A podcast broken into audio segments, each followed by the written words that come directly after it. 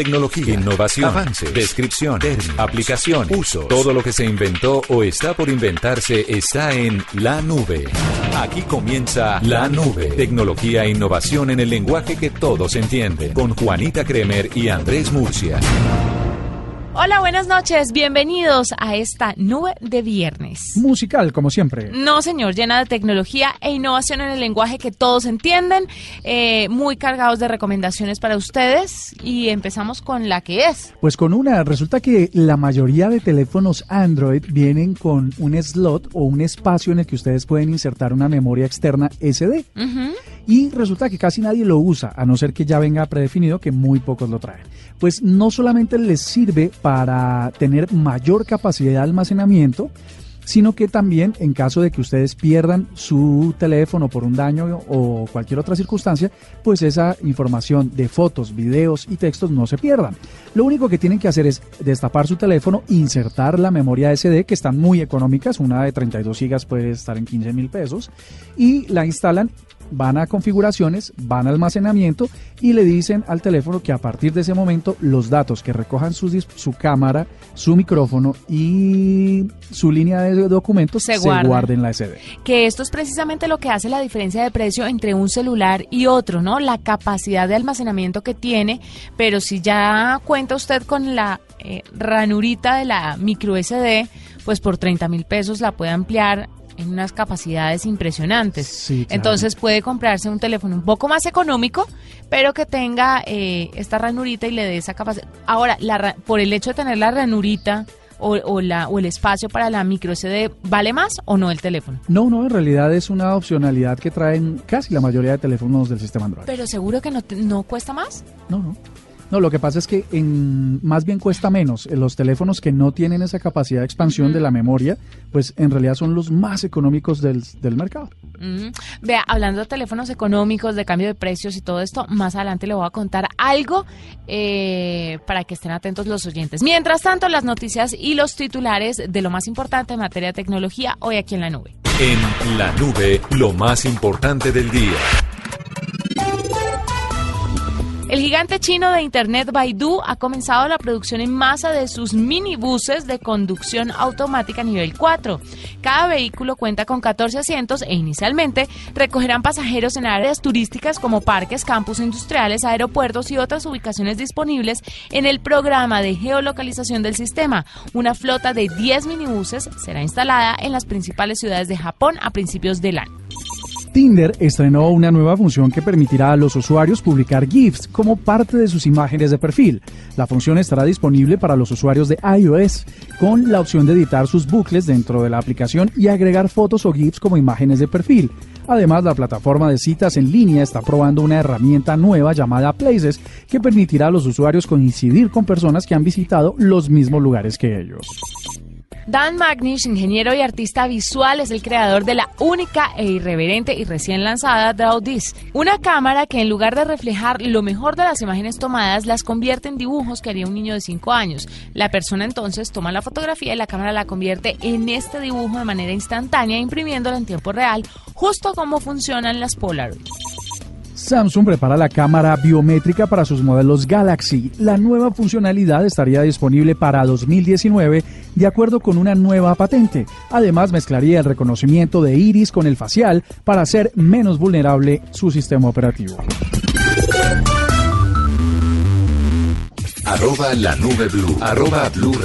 Síguenos en Twitter y conéctate con la información de la nube. El diario El País de España, Juanita Oyentes, ustedes pueden seguir este debate rápido que vamos a tener en arroba la nube blue y nos darnos sus opiniones. De, reveló, pues el estudio es de 2016 y lo hizo la OCDE, Comunidad de Países Desarrollados, donde próximamente estaremos a full, ¿no? Los colombianos. Mm, Hizo un estudio acerca de que la automatización o la digitalización iba a impactar menos el trabajo de las mujeres.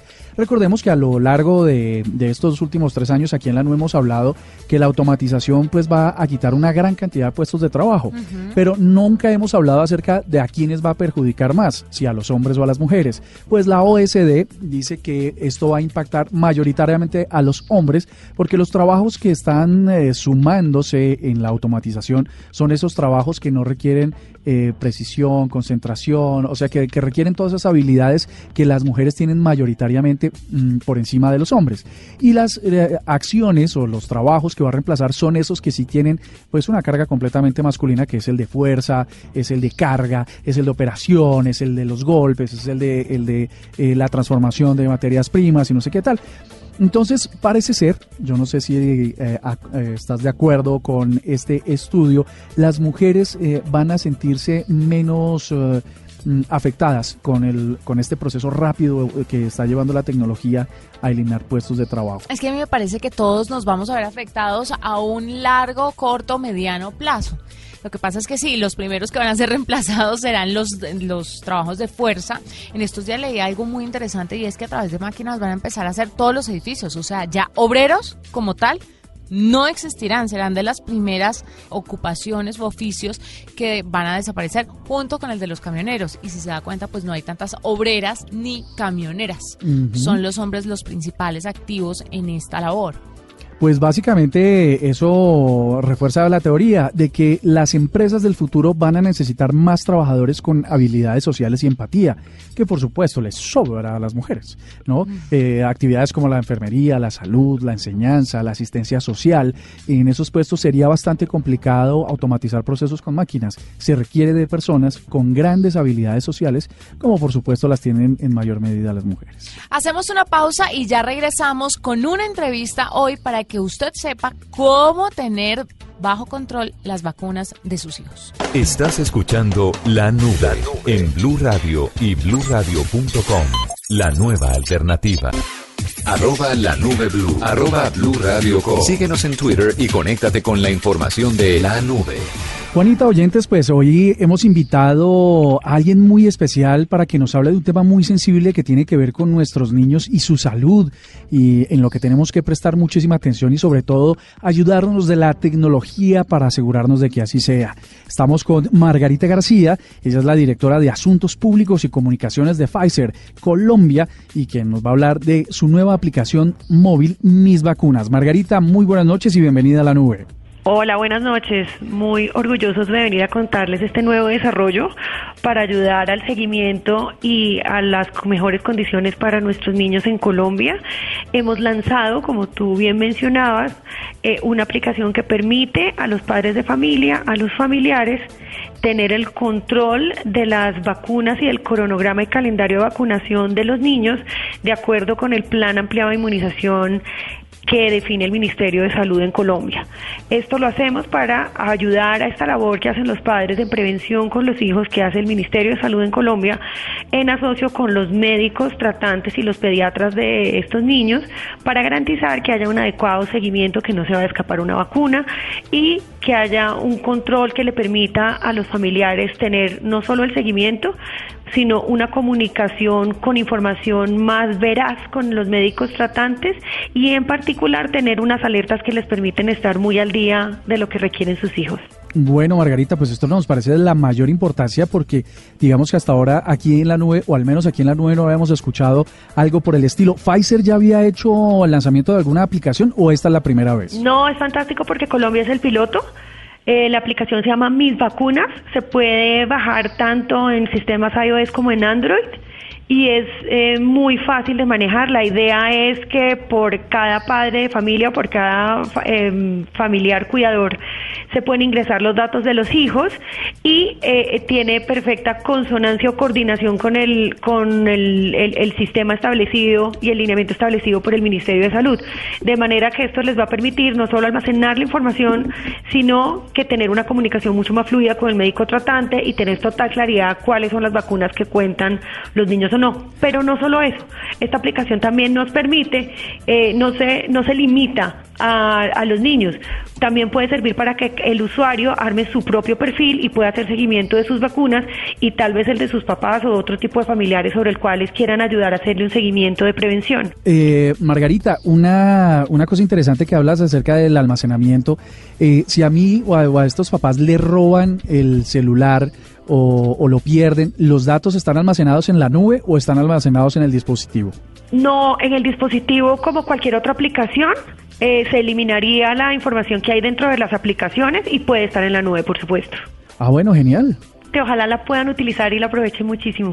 ¿Tiene información adicional, Margarita, sobre las vacunas para que los papás estén más informados y sepan la importancia de las vacunas? Porque muchos creen que algún tipo de vacunas no son importantes, no son relevantes o de pronto tienen historias mal contadas que los llenan de temores a la hora de vacunarlos. ¿Existe información dentro de, de esa herramienta para que los papás se informen correctamente? Gracias, Juanita, por la pregunta. No, no existe. Esta es una eh, herramienta netamente eh, eh, informativa. no pretende hacer concientización.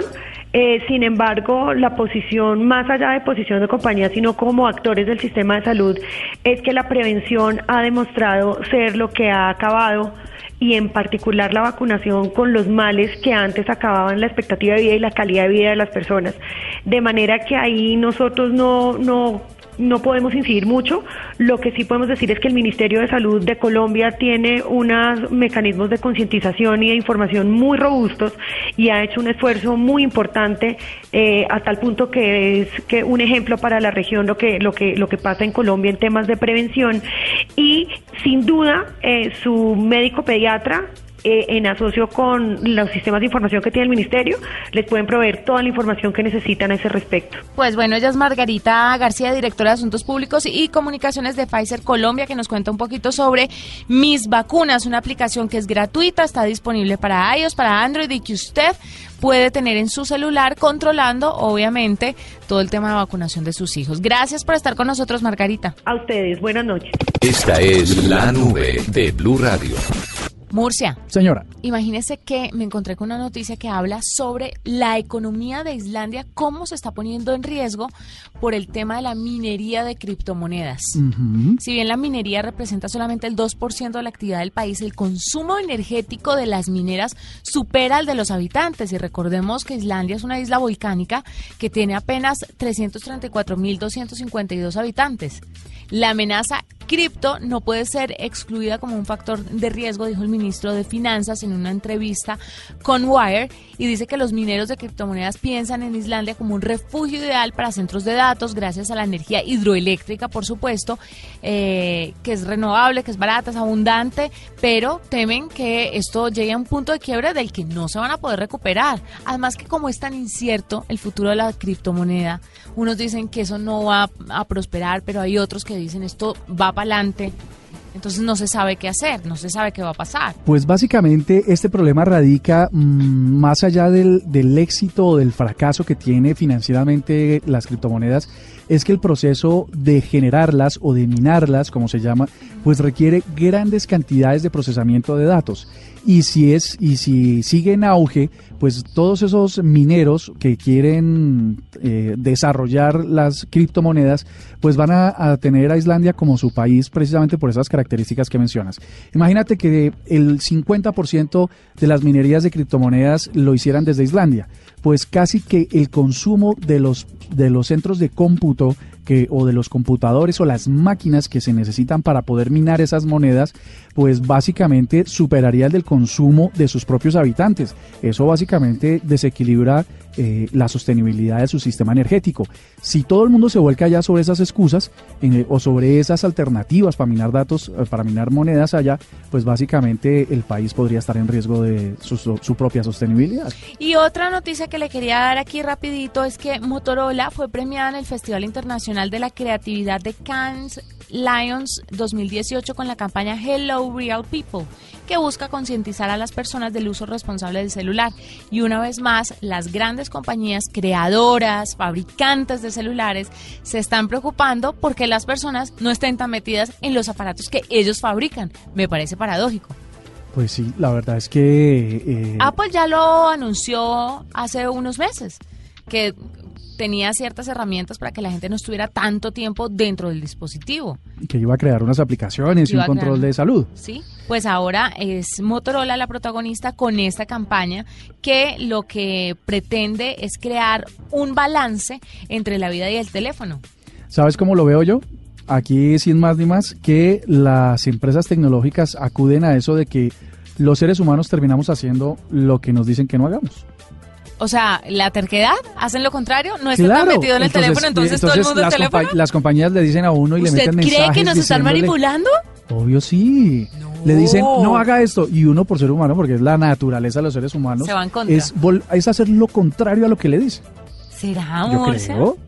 Te está hilando como muy fino, Pues ¿no? es que imagínate una compañía que vive de que se usen esos dispositivos y se vendan y que el mensaje sea que no lo hagan, que claramente lo que está diciendo es, ah, esto que está, que, que es vedado, que es vetado, que no es tan positivo, uno termina haciendo lo contrario.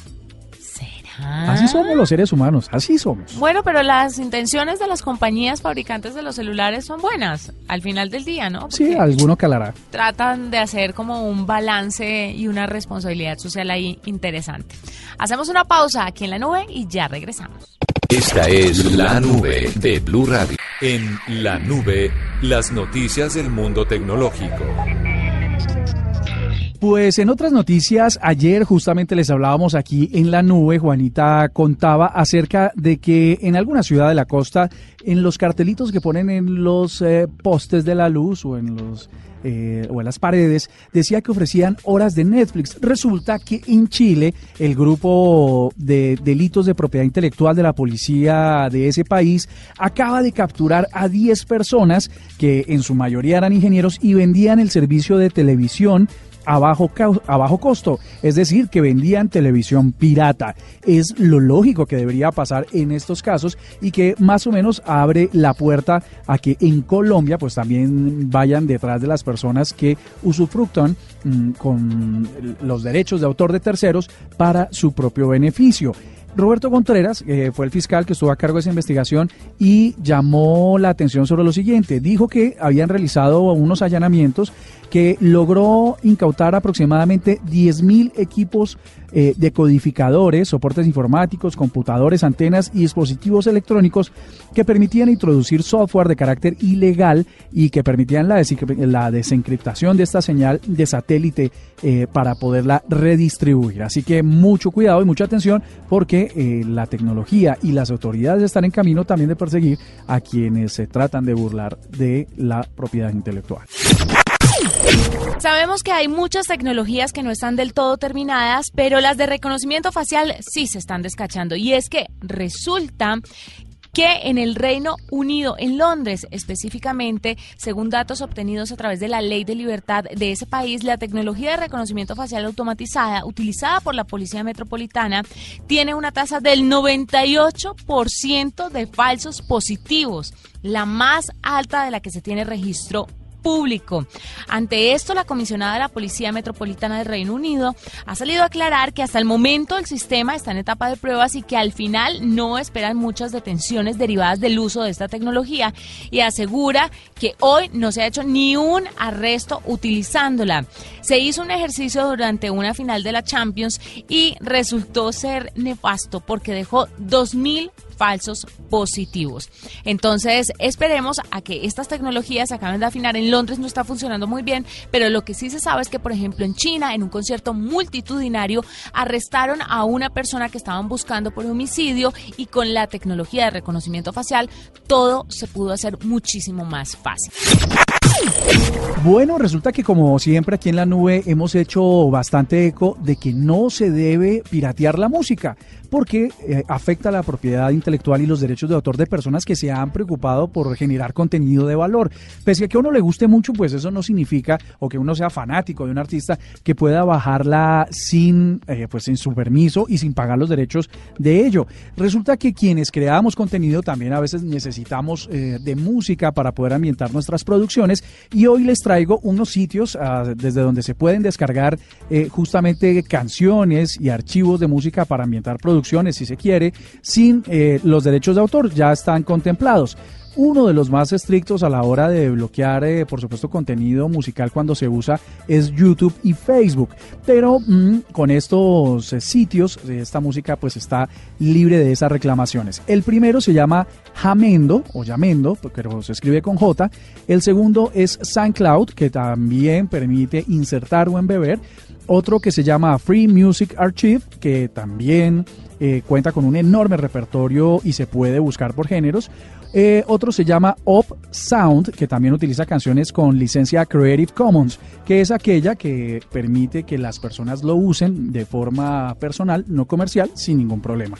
Y la última que les traigo es Incompetech. Incompetech, terminado como tecnología, terminado en tecnología. Es una página en la que existe un catálogo amplio de música sin derechos de autor con más de, más de 20 géneros disponibles. Así que hagan lo correcto, háganlo bien y ajustense a las leyes que en Internet, para que no nos freguen a todos después, todos las cumplan. En la nube, lo que está pasando. Murcia. Señora. Hace, bueno, usted estaba de vacaciones, pero la semana que estuvo de vacaciones. Dos días.